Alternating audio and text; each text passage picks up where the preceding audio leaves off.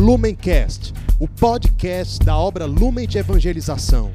Ser feliz fazendo o outro feliz. Acesse lumencerfeliz.com. Olá pessoal, tudo bem? Sejam bem-vindos para mais uma meditação diária a partir do Evangelho. Hoje, dia 12 de agosto, nós vamos meditar com o Evangelho que está em Mateus capítulo 18, versículos de 15 a 20. Nós estamos reunidos em nome do Pai e do Filho e do Espírito Santo. Amém. Vinde, Espírito Santo, vinde por meio da poderosa intercessão do Imaculado Coração de Maria, vossa amadíssima esposa. Vinde, Espírito Santo, vinde por meio da poderosa intercessão do Imaculado Coração de Maria, vossa amadíssima esposa. Vinde, Espírito Santo, vinde por meio da poderosa intercessão do Imaculado Coração de Maria, vossa amadíssima esposa. Diz o Evangelho de hoje. Naquele tempo, disse Jesus aos seus discípulos: Se teu irmão pecar contra ti, vai corrigi-lo, mas, em particular, a sós contigo. Se ele te ouvir, tu ganhaste o teu irmão. Se ele não te ouvir, toma contigo mais uma ou duas pessoas, para que toda a questão seja decidida sob a palavra de duas ou três testemunhas. Se ele não vos der ouvido, dize-o à igreja. Se nem mesmo a igreja ele ouvir, seja tratado como se fosse um pagão ou um pecador público. Em verdade vos digo: tudo o que ligardes na terra será ligado no céu, e tudo o que desligardes na terra será desligado no céu. De novo eu vos digo: se dois de vós estiverem de acordo na terra sobre qualquer coisa que quiserem pedir, isto vos será concedido por meu Pai que está nos céus. Pois onde dois ou três estiverem reunidos em meu nome, eu estou ali no meio deles. Pessoal, o evangelho de hoje nos traz um tema muito importante e muito prático na nossa vivência cristã, que é o tema da correção fraterna. Jesus é muito claro no ensinamento de hoje. Se um irmão peca contra mim, qual deve ser a minha atitude? Ora, eu sou chamado como um discípulo do Cristo a priorizar em tudo o amor e a misericórdia, que um dia me alcançaram. Eu fui perdoado, acolhido, alcançado pela graça e pela misericórdia de Deus, e assim como eu fui amado por Ele, eu sou chamado a amar os meus irmãos. Quantas vezes nós pecamos, nós caímos, nós negamos a Deus e nos mostrando arrependidos, voltando tantas e tantas vezes, Ele nos amou, nos perdoou, nos acolheu, nos deu uma nova chance. Infelizmente, nós somos soberbos, orgulhosos, vaidosos para não fazer isso com os nossos irmãos. Quando o irmão peca contra mim, ensina Jesus, eu devo ir ao encontro dele. E a preocupação deve ser para salvá-lo. Jesus diz: Olha, se o teu irmão te ouvir, ganhaste o teu irmão, ou seja, você ajudou para que ele voltasse para o rumo correto para a salvação dele. A gente tem que entender que quando o irmão peca contra nós, ele está se perdendo. Será que a gente tem essa misericórdia? Caramba, aquela pessoa falou mal de mim, aquela pessoa me prejudicou. Aquela pessoa, pessoal, não está percebendo o mal que ela está fazendo para a gente, que ela está se perdendo. E se a gente tem um coração generoso, um coração verdadeiramente pobre, como é o de Jesus, Verbo divino que se fez homem por amor a nós, nós olhamos para aquela pessoa como ele nos olha. Quando nós pecamos, quando nós negamos o Cristo, ele olha para nós com misericórdia, não como quem é, fica se lamentando e dizendo, ah, ele me feriu. Ele olha para nós com misericórdia porque está tá dizendo o seguinte: olha, esse, esse, essa minha ovelha está se perdendo. Quando ela está me maltratando, ela está se perdendo. Quando ela está me traindo, é ela que está se dando mal muito mais do que eu. É assim que o Cristo olha para nós. Se nós queremos ter o olhar do Cristo diante dos outros, é assim que nós precisamos aprender a enxergar.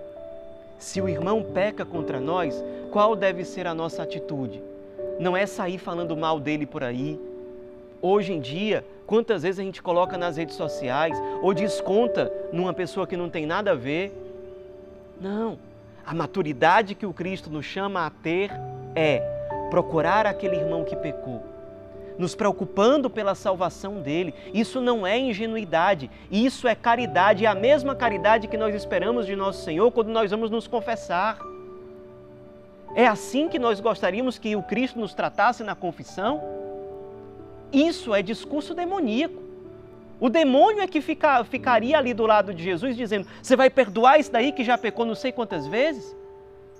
Você quer essa ovelha de volta, que já se confessou aqui desse mesmo pecado não sei quantas vezes? Você é ingênuo. Você, é, é, é, é desculpa pessoal a, a licença da palavra, mas você é um imbecil de perdoar essa mesma ovelha. É assim que nós gostaríamos de ser tratados pelo Cristo, por exemplo, no sacramento da confissão? É claro que não. É sinal de um coração magnânimo, um coração grande, capaz de perdoar, de acolher a ferida do outro. Isso é uma virtude, é um coração que verdadeiramente sabe amar e de modo maduro. Ir ao encontro daquele que precisa de acolhida, precisa de perdão. E aí, se o irmão não quer se converter, se o irmão não quer ouvir, o que é que Jesus ensina? Pronto, agora eu estou livre para ir nas redes sociais falar mal da pessoa? Não. Chama mais duas ou três pessoas, pessoas maduras, claro, pessoas que podem ajudar, que talvez seja mais fácil aquela pessoa ouvir que sirvam de testemunha para que de que a, a, a situação você está tentando resolver. E aí essas pessoas vão lá tentar ajudar também. Se mesmo assim não dá, aí pede ajuda da igreja, ou seja, da comunidade eclesial. E a igreja vai tentar exortar aquela pessoa, conversar com ela, tentar todas as formas possíveis. É claro, existe a possibilidade de que a pessoa não quer mudar e ela acaba se afastando da igreja? Existe, mas é o último caso. Antes disso, tem uma série de, tentativas, por misericórdia. Uma dificuldade para a correção fraterna é o orgulho. A gente dizer, não, tal pessoa me feriu, eu não quero nem saber, ela é que é culpada, ela que se vire, eu, eu, eu não me preocupo mais com ela. E a outra dificuldade de viver a correção fraterna é, de certo modo, a indiferença. A gente até gostaria de conversar com a pessoa, mas é, a gente tem o famoso respeito humano. Dizer assim, não, mas o que é que Fulano vai pensar? Ele não vai mais gostar de mim. Pessoal, perceba, o respeito humano é uma modalidade específica de egoísmo. Você não, não exorta a pessoa para ajudá-la com medo do que, é que ela vai, se ela vai continuar gostando ou não de você. Perceba que na hora que você pensa assim, você está se colocando no centro e não colocando a salvação dela no centro. Aí ela vai empurrando aquele pecado com a barriga, nunca muda, ou seja, você não está ajudando a pessoa realmente, não está amando ela, não está sendo um verdadeiro amigo para ela. Não é chegar lá com um discurso moralista, com um porrete para ela, mas com caridade conversar, procurar fazer com que, ela, com que aquela pessoa melhore naquele aspecto e caminhe no caminho mais direcionado à salvação dela. Amar alguém verdadeiramente, no fim das contas, é efetivamente querer e lutar pela salvação dela. E quando a gente faz correção fraterna, é isso que a gente está colocando em primeiro lugar. Não sejamos egoístas de colocar o nosso ego no meio com a preocupação do ah, o que é que vai pensar, será que vai gostar ou não de mim? Se você falar com caridade, mesmo que a pessoa não se converta, naquela hora pelo menos, mas você vai saber que fez a sua parte, vai continuar intercedendo por ela e vai dar a vida por ela de uma forma às vezes tão simples que é uma conversa, um diálogo. É assim que o nosso Senhor nos ensina a viver a dimensão da fraternidade a partir do evangelho de hoje, a partir desse elemento muitas vezes indispensável, que é a correção fraterna. E Jesus termina falando no evangelho de hoje que onde dois ou três estiverem reunidos no nome dele, ele aí está. Pode ter certeza, se você, de forma caridosa e às vezes, como tem que ser, firme, está exortando alguém para a conversão, os dois estão reunidos ali em nome do Cristo, pela salvação, para colocar a vontade de Deus no meio, o próprio Cristo vai estar ali presente. Vai estar presente ali naquela conversa, iluminando as suas palavras, iluminando os seus sentimentos. Se na minha família nós nos dispomos a estar unidos em nome do Cristo, Ele estará presente ali no nosso meio, nos orientando, nos conduzindo, nos fortalecendo, nos iluminando. Que Ele nos ilumine sempre que for necessário vivermos a correção fraterna. Correção fraterna é a fraternidade vivida na prática. Que Ele nos ilumine e nos ajude a colocar em prática tudo isso. Ave Maria, cheia de graça, o Senhor é convosco. Bendita sois vós entre as mulheres, e bendito é o fruto do vosso ventre, Jesus. Santa Maria, Mãe de Deus, rogai por nós, pecadores, agora e na hora de nossa morte. Amém. Em nome do Pai, do Filho e do Espírito Santo. Amém. Lumencast, o podcast da obra Lumen de Evangelização. Ser feliz fazendo o outro feliz. Acesse lumencerfeliz.com.